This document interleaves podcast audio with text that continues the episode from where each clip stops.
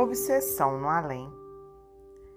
Deseja você saber, meu caro Amarílio Sá, o que há na obsessão vista do lado de cá? Posso informar a você que estes casos, tais quais são, seja na terra ou no além, são assuntos de paixão. O ódio é amor selvagem, no que exige não alcança Afeto, quando egoísta, insatisfeito é vingança. Orgulho é amor a si mesmo, de maneira desastrada.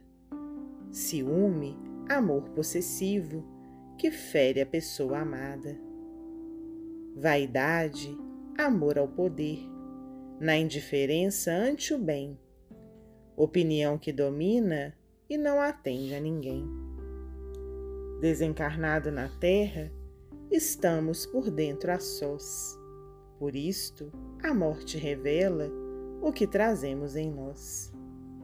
Espírito libertado, sem dúvida e sem talvez, de imediato no além, está naquilo que fez.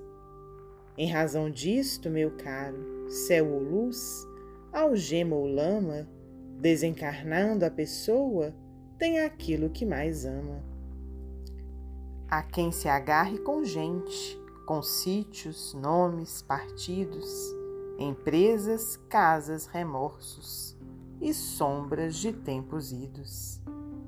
São muitos os casos tristes nessa larga desventura, porque a lei manda se ache aquilo que se procura. Você recorda, João Nico, envenenou Maristela. Morreu, mas vive na roça chorando na casa dela.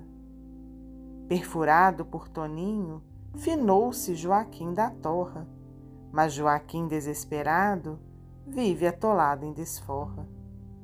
Caçava como ninguém nosso amigo merengueiro, largando o corpo na terra, anda atrás do perdigueiro.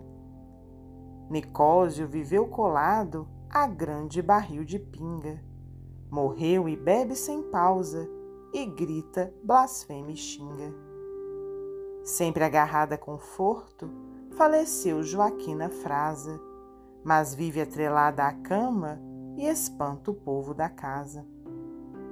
Escravizado à fazenda, Quintino de maritacas, sem corpo, vive no campo, cuidando de bois e vacas.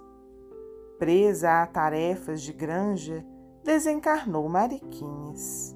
De tanto gostar de frangos, vive assombrando as galinhas. Ligado às antiguidades, lá se foi Marcos Dirceu.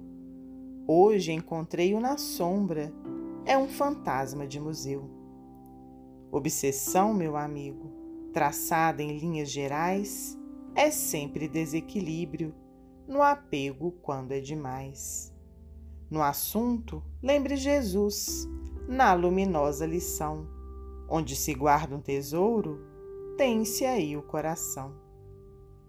Cornélio Pires Psicografia de Francisco Cândido Xavier, do livro Conversa Firme.